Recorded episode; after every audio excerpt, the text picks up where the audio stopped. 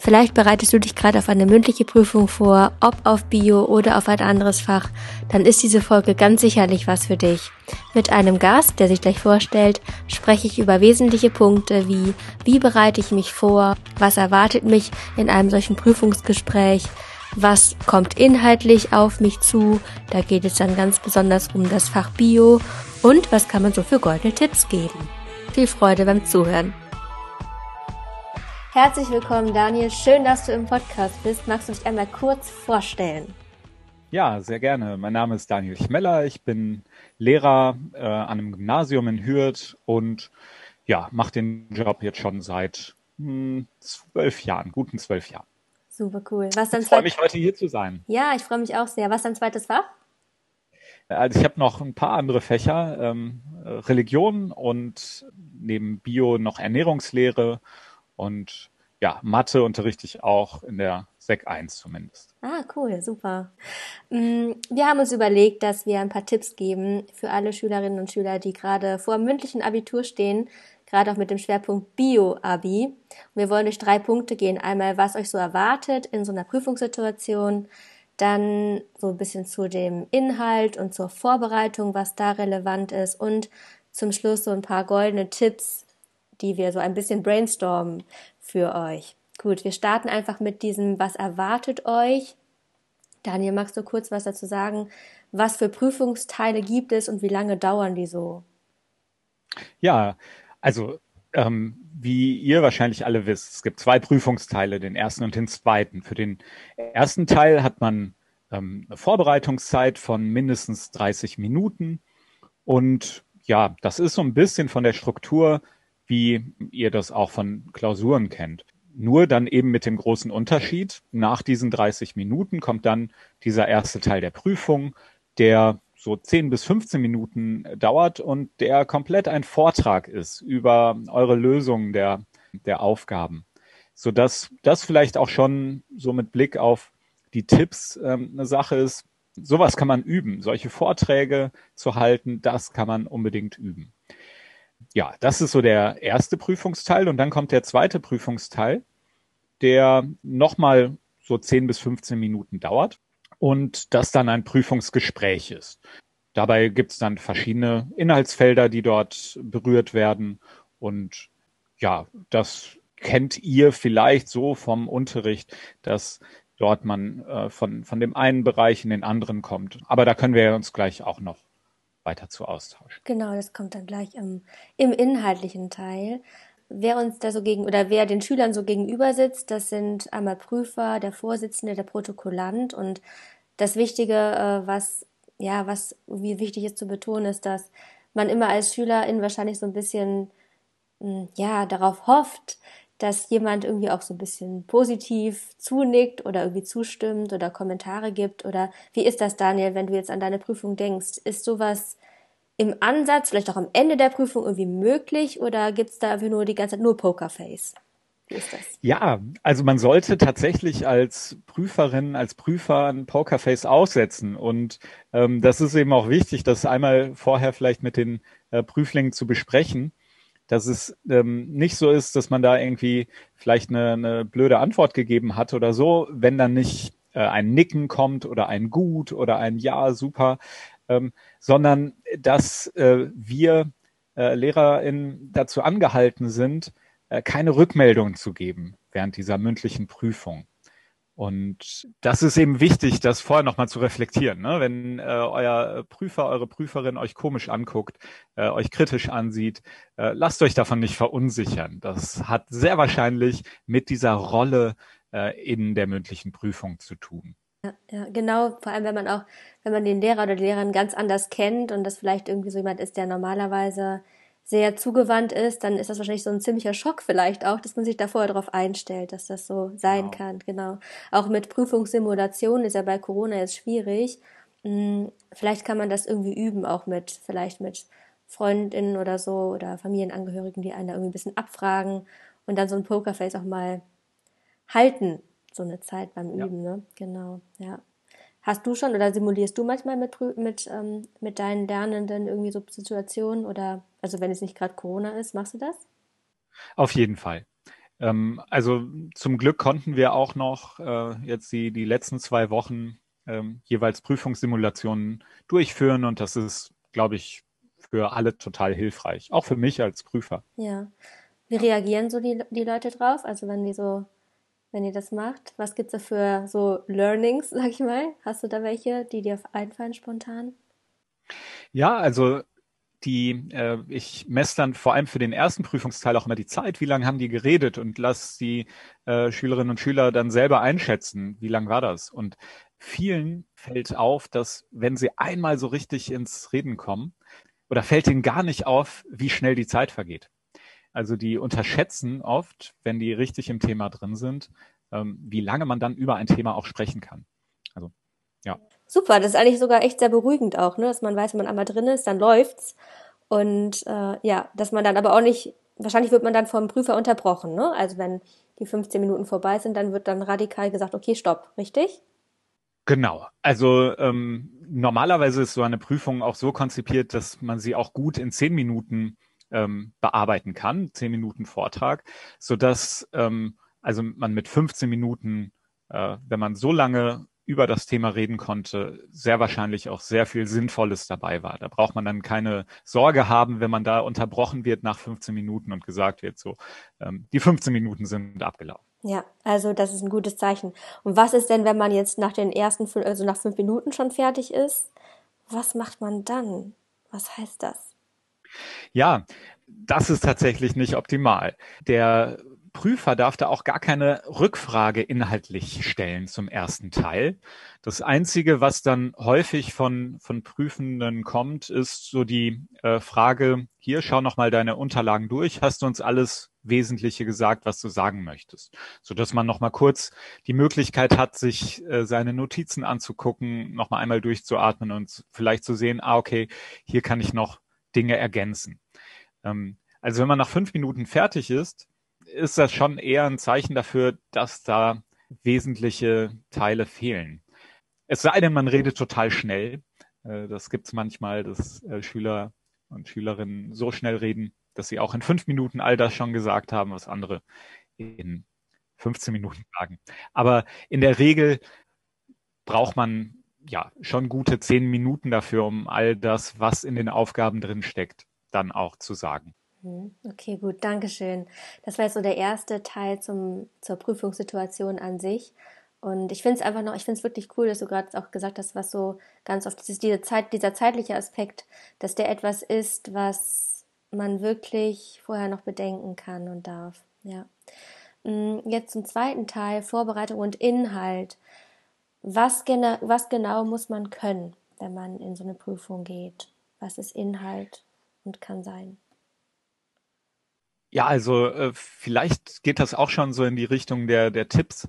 Ähm, dadurch, dass es eine mündliche Prüfung ist, ähm, ist in meinen Augen so die beste Vorbereitung für eine mündliche Prüfung zu reden. Reden, reden, reden. Am besten mit äh, MitschülerInnen, die äh, sich auch gerade auf eine Bioprüfung vorbereiten. Aber wenn man die nicht gerade griffbereit hat, kann man auch anderen ähm, das vorstellen, was man äh, dort gelernt hat. Und wozu man zum Beispiel solche Kurzreferate halten kann, ja, da gibt's für äh, alle vier Inhaltsfelder der äh, Q1 und Q2 ähm, gibt es verschiedene kurze Themen, die mit Sicherheit vorher auch angesprochen wurden. Also man wird auf jeden Fall alle vier Inhaltsfelder Neurobiologie, Evolution, Ökologie und Genetik lernen müssen. Der Prüfer wird da äh, nichts ausschließen können. Und da kann man ja äh, aber total schön diese Kurzreferate äh, vorher schon für sich äh, vorbereiten. Zum Beispiel, wie entsteht ein Aktionspotenzial? Was geschieht, wenn ein Aktionspotenzial an der Synapse ankommt? Oder in der Evolution, welche Evolutionsfaktoren gibt es? Wie kann man diese erläutern? Äh, wie definiert man eine Art? Was ist Koevolution? Oder in der Ökologie, was ist eine invasive Art? Wie lauten die Lotka-Volterra-Regeln und so weiter? Also all das, was man aus dem Unterricht dort ähm, sich vielleicht auch schon auf äh, Karteikarten oder Lernplakaten oder wie auch immer, ähm, wie man das äh, umgesetzt hat, was man sich da vorbereitet hat, das als Kurzreferat jemandem anders ähm, zu halten und darüber dann ins Gespräch zu kommen. Und am besten natürlich, wenn der sich auch mit Biologie auskennt, kann man dann auch schon üben, da Nachfragen ähm, oder auf Nachfragen dann zu antworten. Ja, cool. Vielleicht noch zu äh, ergänzen, dass es, man darf keine bekannten Aufgaben stellen. Das heißt, eure Prüfenden werden auf keinen Fall irgendwelche Aufgaben euch reingeben, die ihr schon in, irgendeinem, in irgendeiner Form jemals gesehen habt. Das und auch was du gerade gesagt hast, Daniel, so wichtig. Also es wird nichts abgesprochen und nichts ausgeschlossen.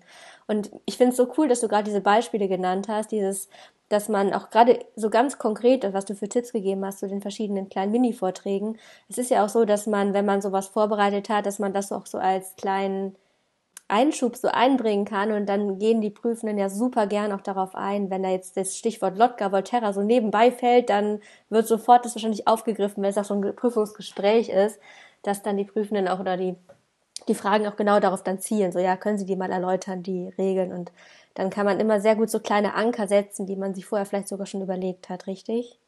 Genau. Also äh, gerade für den zweiten Prüfungsteil ist es super, wenn, wenn man da als Prüfling was anzubieten hat wenn man dort, ja, wie, wie du meintest, solche Anker setzt, wo der Prüfer drauf anspringen kann und sagen kann, ja, erläuter das doch bitte nochmal weiter und man dann auch entsprechend was, was liefern kann.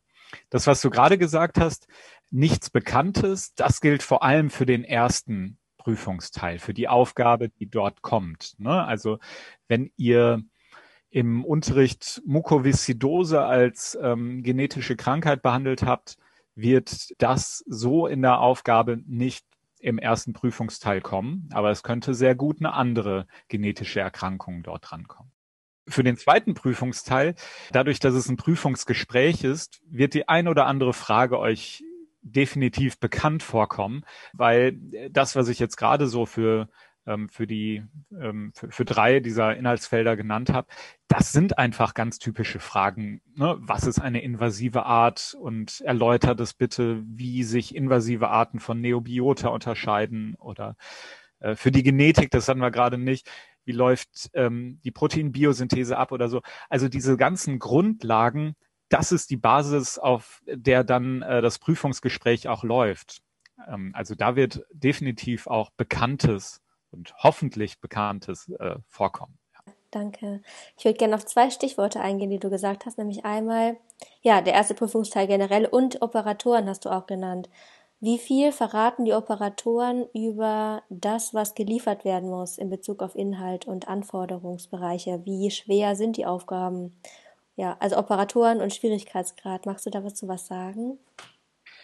Ja, also es gibt ja diese Operatorenliste, die man sich auch äh, runterladen kann von, von der Standardsicherungsseite.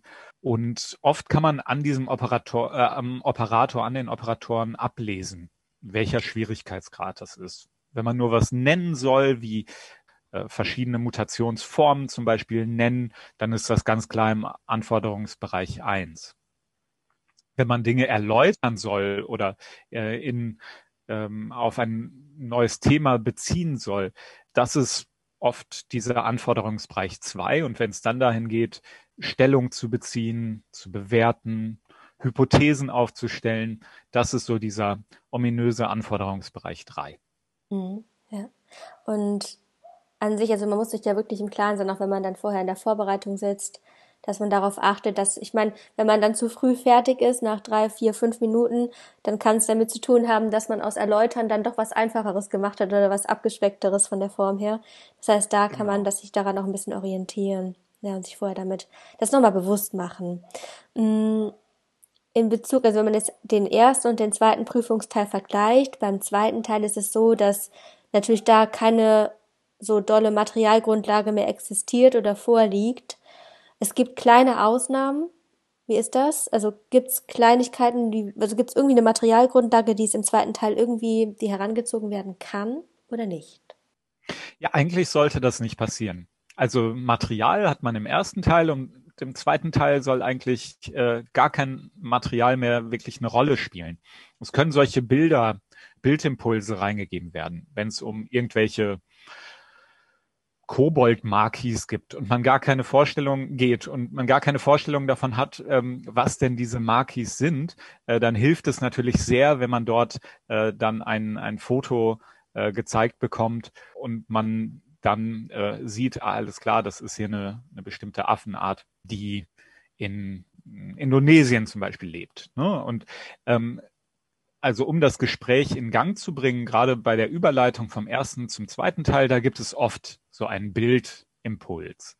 Aber dann sollte eigentlich äh, im zweiten Prüfungsteil nicht mehr mit Material gearbeitet werden, im Unterschied zum ersten Teil. Das heißt, ähm, ja, so, so eine Stammbaumanalyse oder ähm, aus einer DNA-Sequenz die Aminosäurensequenz herauszufinden des Proteins, das ist alles für den äh, ersten Teil oder könnten das Aufgaben für den ersten Teil sein, für den zweiten eigentlich nicht. Hm. Gut, danke. Hm, kann man sagen, dass, ich glaube, man kann nicht sagen, dass ein Prüfungsteil schwerer ist als der andere, oder? Ich meine, das ist wenn dann individuell.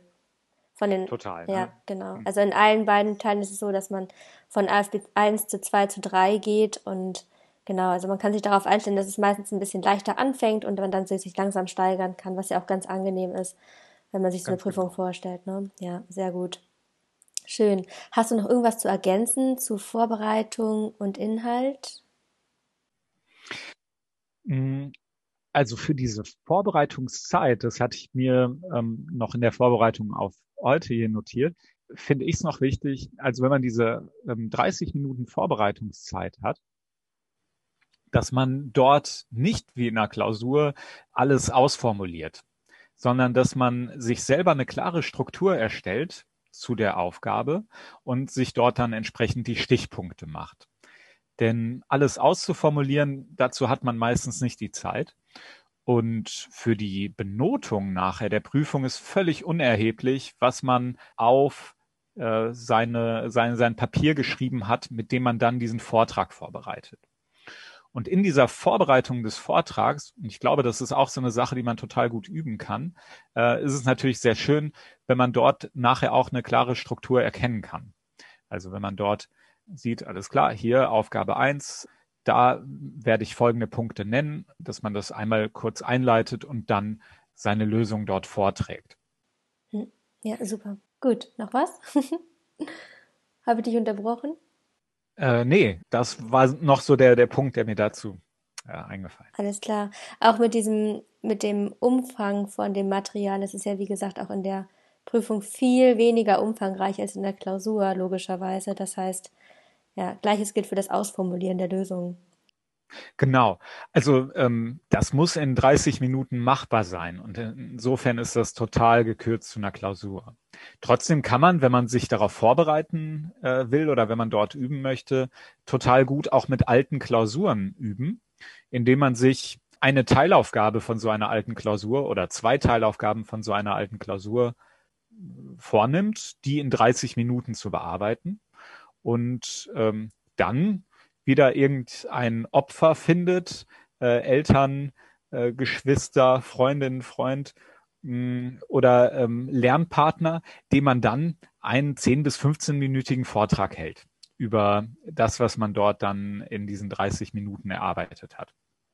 Also ich glaube, das ist mh, mm, tatsächlich eine gute Möglichkeit, um, äh, um da diesen Vortrag auch zu trainieren, weil das ja eine Situation ist, die man sonst in seinem Schulleben noch nicht allzu oft hatte. Hm, großartig. Dankeschön. Wenn gerade jemand zuhört, der, der vielleicht gerade erst in der Q2 am Anfang steht, je nachdem, wann dieser Podcast angehört wird, dann kann man ja eigentlich auch schon früh damit anfangen, sich auch mal im Unterricht irgendwie zu trauen, so kürze, kürzere Vorträge zu halten. Also Mut dazu, denn ja, spätestens im Abi wird es dann wirklich dann ja wichtig, dass man das so ein bisschen geübt hat. Genau. Ganz genau. Cool. Ja, ich würde sagen, äh, zu den goldenen Tipps kommen wir jetzt. Hm, was kann man machen, wenn man, also ich würde sagen, ein Tipp ist auf jeden Fall, ich glaube, da haben auch viele so Sorge vor, dass sie irgendwas nicht richtig verstehen können oder nicht verstehen, was die PrüferInnen von ihnen wollen, dass man da einfach auch nachfragt und sich vielleicht vorher überlegt, ja, wie man so eine Rückfrage stellt. Jetzt, ich verstehe Ihre Frage nicht, können Sie das wiederholen oder so? Da sind, wie ist es deine Erfahrung mit diesen Fragen? Kommt das oft vor? Hast du das öfter erlebt, dass das passiert? Ja, immer wieder. Und das ist überhaupt kein Problem. Also wenn man ähm, beim ersten Mal, gerade wenn es eine längere Frage ist, die nicht komplett äh, versteht oder im, ähm, im, im Gedächtnis behält, dann kann man den Prüfer, die Prüferin einfach bitten, das nochmal zu formulieren oder manchmal auch umzuformulieren. Ähm, und das gibt einem selber nochmal ein bisschen Zeit. Und äh, eben auch Zeit, vielleicht nochmal durchzuatmen. Oder ähm, auch, ne, also bei der Frage so, was ist, wenn ich hier auf einmal nur noch eine, eine schwarze Wand vor mir sehe, ist es ja auch total gut, sich ein bisschen Zeit zu, zu nehmen, um mal einmal durchzuatmen, um was zu trinken, um da wieder äh, klarer denken zu können. Hm. Ja, sehr gut. Gerade dieses Durchatmen, ne? da habe ich auch eine Podcast-Folge zu zum Thema, wie man mit Stress umgeht langes Ausatmen. Wir sind ja alle Biologen, wir wissen, was passiert. habt ihr auch alles in der Vorbereitung gelernt. Der Vagusnerv freut sich, wenn ihr lange ausatmet. Und ähm, ja, so ein bisschen das sympathische Nervensystem, so weit das eben möglich ist, weil ein bisschen Adrenalin gibt's ja immer, das ein bisschen beruhigt und so ein bisschen, ja, wie gesagt, einmal so eine kurze Pause einschiebt. Und die, meistens sind ja so, so ganz kurze Pausen, die sind ja, die kommen einem manchmal unglaublich lang vor. Aber in Wirklichkeit sind die viel kürzer, als man dann wirklich denkt, gerade in so Prüfungssituationen. Ja.